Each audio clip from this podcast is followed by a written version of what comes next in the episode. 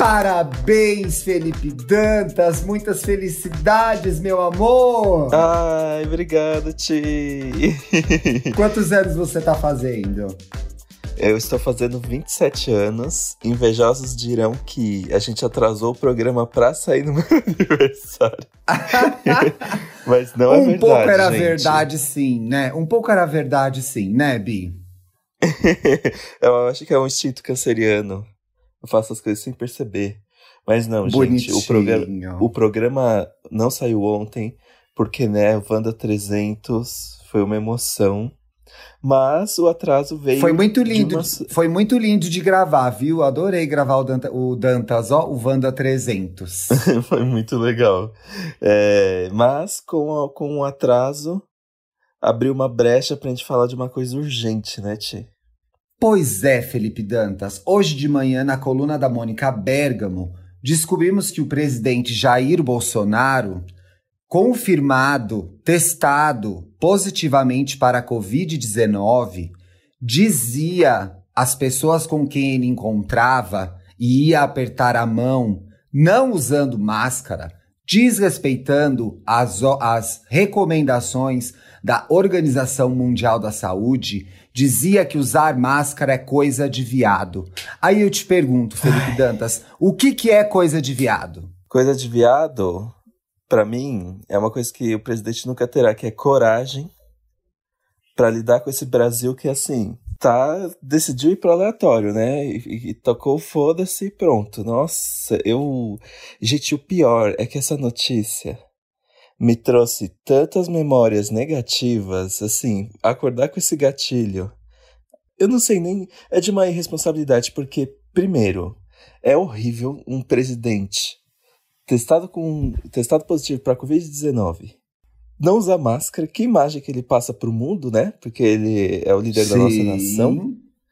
E segundo, o que essa atitude legitimiza para eleitores do presidente? Sabe o que é, Dantas? Sabe o que é? É assim, quando a figura máxima da República, quando a pessoa que, que ocupa o cargo mais importante nesse país é LGBTfóbica, é homofóbica, ela legitima esse discurso, dando permissão para que todos os outros brasileiros, eleitores dele ou não, possam xingar a gente de viado, possam nos desrespeitar, possam no, nos desvalorizar, possam no, nos agredir. Ele é o exemplo maior, ele abre esse precedente, e ele abre esse precedente desde a eleição desde a eleição, desde os 30 anos, nos 30 anos que ele ocupou a Câmara dos Deputados, tudo que esse homem fez foi agredir, em especial os gays, mas, de forma geral, toda a nossa comunidade. A figura Sim, maior da mulheres. República não pode dizer uma coisa dessas. Exato. E eu fico muito, muito preocupado porque a gente já vive, a gente já vive numa, numa sociedade muito violenta numa sociedade que já tivemos casos de pai e filho que apanhou porque se abraçaram em público. Você né? lembra desse caso? Horrível. Pai e mãe, mãe, é, pai, pai e filho, mãe e filha também. Sabe, a nossa, a no, o Brasil é extremamente homofóbico e, e atos de violência acontecem sem, nem, sem nenhum precedente, sabe? Sem, sem, é. sem é, às vezes sem a gente perceber, às vezes a gente. É, às vezes a gente é agredido e, e, e, vai descobrir depois que foi agredido ou que sofreu preconceito, né?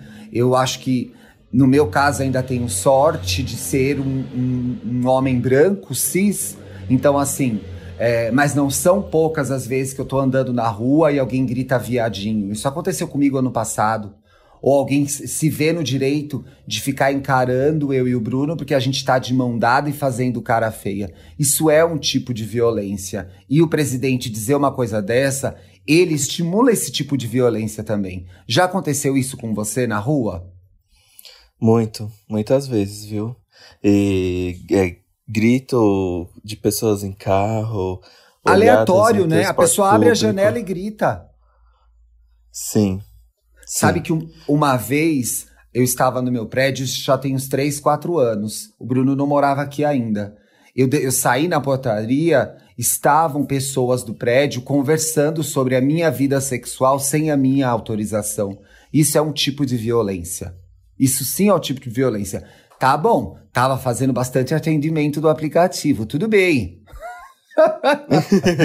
Agora, não cabe a eles julgar o que eu faço ou o que eu fa ou o que eu não faço, com quem eu transo ou com quem eu não transo, não é verdade? Exato, como a gente já disse no programa do Gugu, a, no a nossa vida sexual não. A gente não deve prestar contas a ninguém. E olha, Bi, eu, é, eu consegui recuperar agora de manhã, logo depois de ler a coluna da Mônica, alguns dados, esses de 2018, é, computados pelo ex-coordenador da Diretoria de Promoção dos Direitos LGBT do Ministério dos Direitos Humanos. Um ministério, inclusive, que o senhor presidente fez questão de desmanchar e criar o Ministério da Cidadania, colocando a ministra Damares, uma mulher conservadora, preconceituosa, que faz campanha contra os LGBT, que faz campanha contra a contracepção, né? Uma pessoa, mais uma pessoa horrorosa desse governo. E aqui nessa pesquisa a gente vê que isso certamente é subnotificado. É, quase 9 mil LGBTs foram assassinados de 1963 a 2018, né? É, é, aqui conta que de 2011 a 2018, num canal de denúncias que é o Disque 100, 4.422 pessoas LGBTs foram mortas. Isso equivale a 552 mortes por ano, tá? Esses dados, gente, não são atualizados, são dados de 2018. A gente tem aqui alguns dados de, de, de 2019 também, que a gente vai falar mais pra frente, que, é, que são sobre a violência que as mulheres trans, principalmente as mulheres trans negras, sofrem nesse país. Para você ter um presidente dizendo que usar máscara é coisa de viado. Isso é um absurdo, Dantas. Isso é um absurdo. E fico com medo do que pode acontecer daqui para frente, porque. Será que dá pra piorar, Ex bicha? Eu acho que dá, porque vão ser os resultados disso, sabe? Não querendo ser pessimista, mas a gente já tem uma leva de uma boa parte da população que compra o discurso dele de ter, ser uma gripezinha, né? Cloroquina. Sim, é uma loucura, né? E você ter no Brasil um país que já, já é campeão de mortes por conta da pandemia da Covid-19, tem um presidente que não consegue seguir as regras mínimas da OMS. É um absurdo, Sim. cara. Veta a lei da obriga obrigatoriedade da máscara.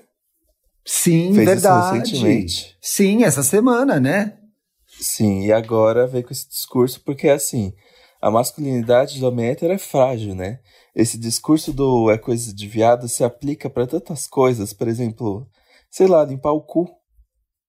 Coisa de viado. E coisa de viado é uma coisa que é uma coisa retrógrada, é uma coisa que sabe, é um é um aval para o machismo na sociedade. Você falou uma coisa in... não Você falou uma coisa interessante sobre o coisa de viado, como isso é, é, é normalizado no Brasil, né? Para mostrar Sim. que aquele homem é mais fraco, que ele é mais é, que ele é bundão, que ele é covarde, é associado a isso. Quando para mim é, ser viado é um ato de coragem, é o que você falou no começo do programa. E é ter muita, muita paciência, muita é, é, resiliência, é, muita, muita mágoa também, muita tristeza também de viver num país em que o presidente fala isso da gente, sabe? Ou usa a gente para desqualificar as pessoas, como, como se ser viado fosse um defeito, fosse um problema. É muito triste isso. É muito triste. E é horrível, porque a gente tá na nossa bolha que parece que as coisas estão indo pra frente, né? E, e aí a gente meio que leva um choque de realidade quando essas coisas acontecem. É muito é triste. Eu, eu falei no começo do programa que essa notícia é um pouco gatilho, porque para mim ouvir essa frase, coisa de viado, foi uma coisa que marcou a minha infância inteira. E eu me lembro que eram coisas, assim, cruzar a perna, coisa de viado. É, falar que alguma coisa é fofa, era coisa de viado. E essas coisas meio que criam cicatrizes, assim, porque parece. E é, é, tão bizarro como o discurso do coisa de viado ser negativo afeta a gente, porque quando alguém fala para quando alguém falava para mim que alguma coisa era coisa de viado quando eu era pequeno, eu me sentia meio que humilhado, assim, me sentia uma tiração de uma, um motivo de tiração de sarro. E, nossa, Dantas, e dava tanto medo, né? Porque é, eu até, eu até me emociono com isso, porque assim, é, várias coisas que eu gostaria de fazer, sei lá, era pentear o cabelo de uma Barbie às vezes, ou, ou brincar com as meninas, ou usar determinada roupa. Eu não podia fazer isso porque isso era considerado uma coisa de viado. Isso é muito triste. Isso cria uma cicatriz na gente que é muito difícil da gente se recuperar, sabe? Marca a gente para sempre. É verdade, Ti. Várias outras pessoas que estão ouvindo a gente agora já ouviram que o que elas queriam fazer, que as coisas que deixavam eram eh, elas felizes eram coisa de viado e elas são legítimas porque elas são a nossa vontade. Elas são quem a gente é. Entendeu? Então o presidente não tem o direito de usar essa expressão, inclusive para desqualificar as pessoas que estavam preocupadas em usar a máscara, que era o mínimo que esse cara tinha que fazer, sabe? Fora respeitar a gente. É, é horrível isso. E é tipo, é uma sensação de não pertencimento, assim, né? Porque eu me lembro, por exemplo, que eu, quando. No momento da educação física, né? Que eu era afeminado demais para jogar com Sim. os garotos. E quando eu ia para as meninas para jogar é, queimada, né? Porque era assim, os meninos jogavam futebol e as meninas queimada. eu, eu adorava era, tipo, queimada. Eu era tipo um motivo de piada mesmo. Eu me, lem é, eu me lembro que era assim, nossa, você corre que nem viado, você anda que nem viado. Essa, ah, olha essa mão, é coisa de viado. Eu, carre, eu, eu carregava o fichário não embaixo do braço, mas segurando o fichário com as duas mãos abraçado nele, sabe? Uhum. E só por, por eu fazer isso, eu já era xingado de viado na escola. Olha o quão, do, o quão doloroso era isso. Acho que eu nem na, eu, eu não tinha nem chegado nesse lugar ainda. Porque a, essas coisas, elas vão formando a nossa personalidade, elas vão minando a nossa autoestima, né? Vão dando, pelo menos para mim, um senso de inferioridade, é, um, um complexo de inferioridade. E, e eu acho que isso reflete nas atitudes que a gente toma hoje, às vezes, é, da gente ter mais medo, de a gente é, ter receio de ser quem a gente é, porque foi uma vida inteira ouvindo de muita gente que coisa de viado era errado, né? Eu vi um post justamente ontem de uma arroba do Instagram chamada Eu Ressignifico. Arroba Eu Ressignifico. Hum. Que é um carrossel escrito cinco feridas infantis que impedem o amor próprio. E uma dessas feridas é, é bem bonitinho, um layout bem educativo, fácil de entender, que ela bota numa janelinha o, a atitude que foi cometida contra a gente, embaixo o na, na infância, embaixo Sim. o trauma que a gente tem como adulto. E que tá legal. Tá Vamos repostar a gente depois nas nossas redes? Você me marca para eu ver? Marco. E aí tem aqui ferida da rejeição. Na infância, não me aceitaram como eu era. Adulto. Sente dificuldade em sentir e se sentir parte de algum lugar, pertencer. Sensação do seu jeito de ser não agradar ninguém. É Aí, assim que infância. você se sente? Você se sente assim? Eu, eu trabalhei muito, eu me sinto bem menos assim, mas foi uma coisa que me assombrou dos meus 16 aos 19 anos, assim. E aqui tem outra, ferida da humilhação, infância. Riam muito de mim. Adulto, culpa e vergonha que impede de se aceitar e cultivar o autocuidado. Se centra em cuidar do outro. Ou seja, você cria uma cicatriz que faz com que você queira sempre agradar a outra pessoa para se sentir aceito, né? Sim, porque ali no começo, quando a gente não tinha as ferramentas para se defender, qual era o jeito que a gente encontrava para sobreviver no meio daquelas crianças, no meio daqueles adolescentes, ou até mesmo de alguns adultos. que já olharam para mim e falaram: pare de fazer isso, que isso é coisa de viado. A gente tentava agradar uma. Tô falando por mim agora. Eu tentava agradar o máximo possível e fazer tudo certo e perfeito para que eu não virasse um problema, né? Porque já havia um problema na minha cabeça que é eu sou, eu já sou viado. Se eu fizer alguma arte, se eu não seguir a linha, é, se eu não agradar essas pessoas para ela, elas gostarem de mim, ninguém vai me querer aqui, eu nunca vou ser aceito por ninguém. E eu acho que assim, essa marca, essa ferida, ela continua para sempre. Então é o tempo todo. Às vezes eu tô gravando um podcast com você, com a Bárbara ou Wanda, ou eu vou fazer um post nas redes sociais, ou eu vou para uma reunião de trabalho. Infelizmente, eu ainda me lembro daquele garotinho pequenininho, rejeitado, que morria de medo de as pessoas não aceitarem ele. Isso tá vivo dentro de mim ainda. E foi por é, ouvir também. tanta e foi por, e foi por ouvir tantas vezes que o meu jeito, os meus gostos e as coisas que eu queria fazer eram coisas de viado, sabe? Bi, deixa eu falar mais uma coisa. Eu Sim. achei uma matéria aqui do UOL para mostrar a relação do comportamento do nosso eh, eh, presidente e como ele reflete no comportamento do restante do país, dos eleitores dele, dos apoiadores dele, dos, dos que dos também que não são, tá? E aí é, tem uma matéria, achei uma matéria do UOL na época da eleição de 2018, então, né, final de 2018, que mostra que durante o período ele eleitoral tivemos diversas denúncias relacionadas à violência LGBT-fóbica. É, os eleitores do candidato Jair Bolsonaro se sentiram empoderados para fazer justiça com as próprias mãos, devido aos discursos proferidos pelo ex-deputado, ou seja, o discurso do Bolsonaro, que era totalmente LGBTfóbico durante a campanha, e aí lembrando algumas coisas do tipo: prefiro um filho morto do que um filho viado, se eu mudar para um prédio, Deus me livre que meu vizinho seja viado, é, dentre outras monstruosidades. No mês de outubro, né, do, da, desse período eleitoral, o Disque 100, que é um Disque Denúncias, que, que muitos de nós não têm. Eu nunca fiz uma denúncia. Eu já sofri agressões, mas eu nunca fiz uma denúncia. Né? Eu sempre engoli o sapo.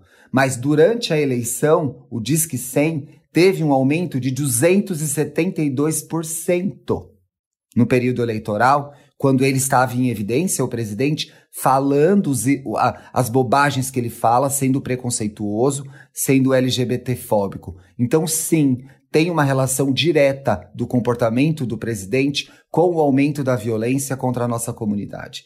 Ele não pode falar que usar máscara é coisa de viado. E ele tem que ser é, punido por, por, por, por, causa disso. Eu não sei agora, é, é, fresca essa notícia, né? Acabamos de ler agora de manhã. Se algum partido vai entrar com alguma ação, se o STF vai se posicionar, eu acho que nesse caso, na verdade, é o Ministério Público. Gente, me perdoem se eu estiver confundindo o papel de cada instituição aqui, mas acho que alguma coisa precisa ser feita. E ainda chegamos no Você tá bem aí? Sim. Tô bem. É... E chegamos numa etapa que, assim, 70 mil mortos. E as, consequ... as mortes por Covid-19, elas estão. Elas não são mais uma coisa que a gente vê na notícia, é uma coisa que a gente vê conversando entre amigos, vendo na timeline. É uma coisa que está se aproximando, sabe? Chegou Sim, no, é nesse estado que você ouve alguém falando para você, nossa, o tio de um amigo meu morreu de Covid, é, sabe? Alguém que tá do, do seu lado é, com Covid. É, é uma, é uma realidade, né, Dantas? É uma realidade.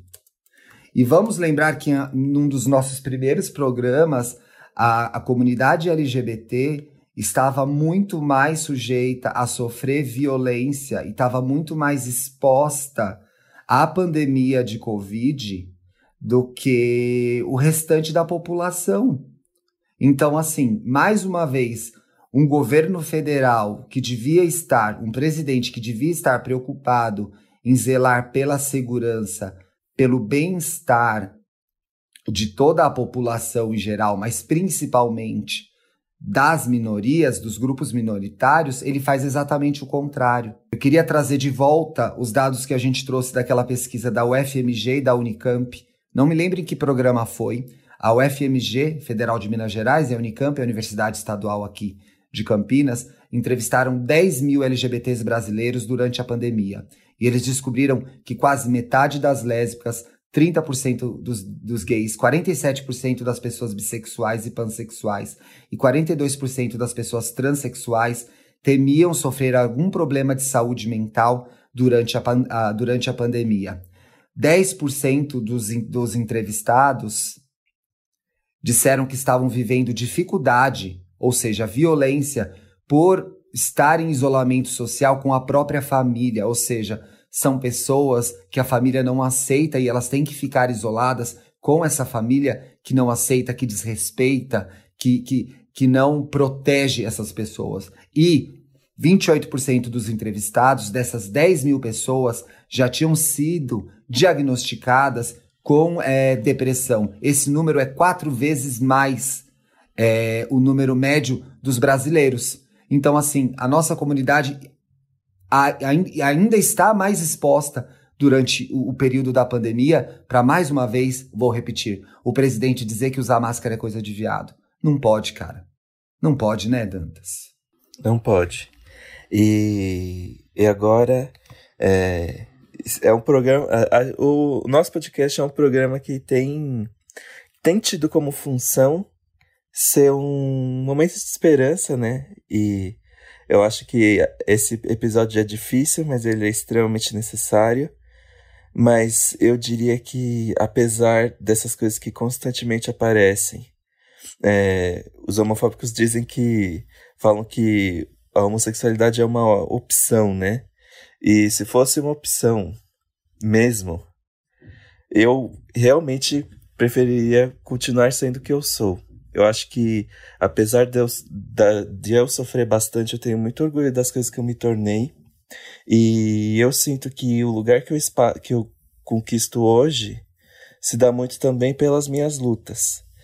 Então, eu tenho apesar de ter esses momentos de dificuldade, eu tenho muito orgulho do que eu me tornei e eu nunca desejaria ser outra coisa. E, e eu queria que todo mundo que estivesse ouvindo a gente pensasse isso também. Que apesar de constantemente as pessoas tentarem colocar a gente para baixo, eu, elas fazem isso porque elas não têm a capacidade de enxergar o quão sensível, o quão corajoso a gente é e, o, o, e como a gente tem por muitas vezes um olhar empático para as outras pessoas por causa da nossa luta, né? Que coisa linda, que depoimento lindo, Dantas. É muito bonito ver a dor, a, a, o preconceito se transformar em orgulho. Parabéns, eu também tenho muito orgulho de você. Você é uma gay incrível.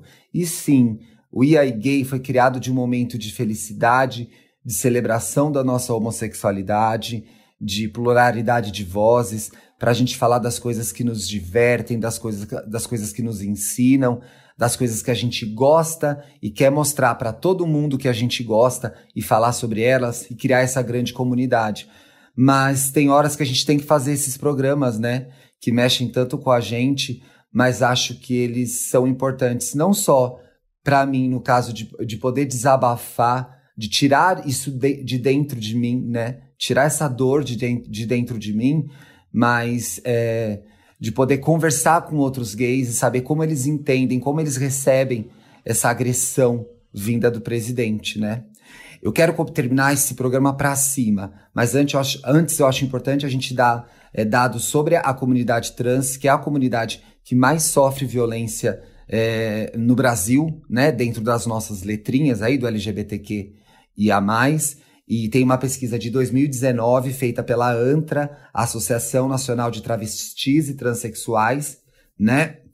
Em parceria com o IBTE, que é o Instituto Brasileiro Trans de Educação, e, e mostra e traz dados uh, terríveis de como em, 19, em 2019 a violência contra a comunidade trans aumentou 66%, né?